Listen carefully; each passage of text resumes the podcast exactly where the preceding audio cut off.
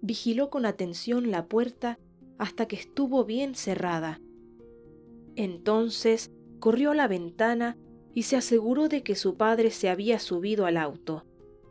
Ni bien corroboró que se había marchado, se dirigió con paso firme y presuroso al cuarto donde su padre guardaba sus libros. Ya hacía tiempo que había acabado de leer los últimos que le habían comprado, y ahora lo devoraba la curiosidad por atacar la biblioteca familiar.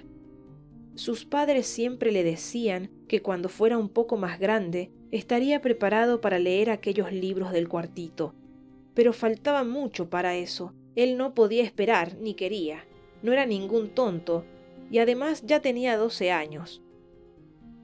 Ya dentro de la habitación y frente a la deseada biblioteca no sabía por dónde empezar había una gran colección de clásicos de la literatura universal y muchos otros volúmenes de diversos colores. El título de la colección le sugirió que debía tratarse de libros importantes, así que decidió comenzar con alguno de ellos.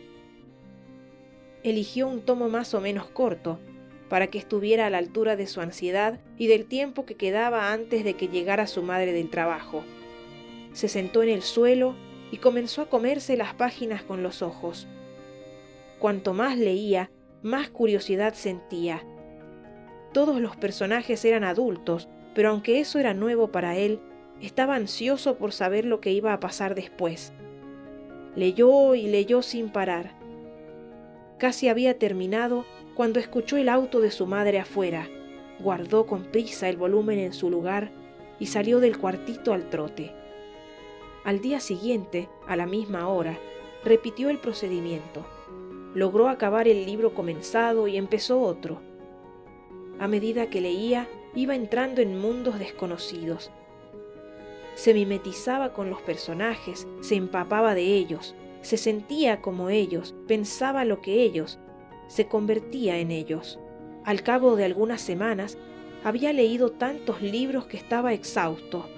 Capítulo tras capítulo, páginas tras páginas, había recorrido tierras incontables, navegado por mares tormentosos, caminado por callejas oscuras y malolientes, había amado, había engañado, había robado, había asesinado.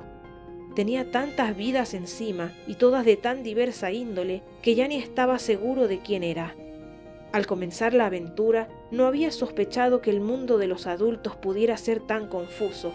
A veces, mientras leía, tenía ganas de volver a sus libros de antes, en los que aún en los momentos más tristes y desafortunados podía esperar que los malos fueran vencidos y los buenos rescatados. Ahora ni siquiera sabía quiénes eran unos y otros.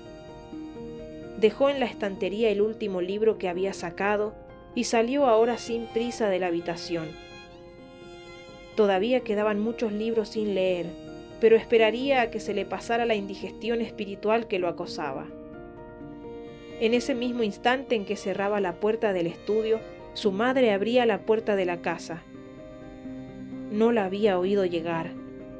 Cuando sus ojos se encontraron, se dibujó en el rostro de la mujer un gesto de tal consternación que él descubrió con horror que la incipiente blancura de su pelo y las huellas que ahora comenzaban a surcar su piel también eran visibles para ella.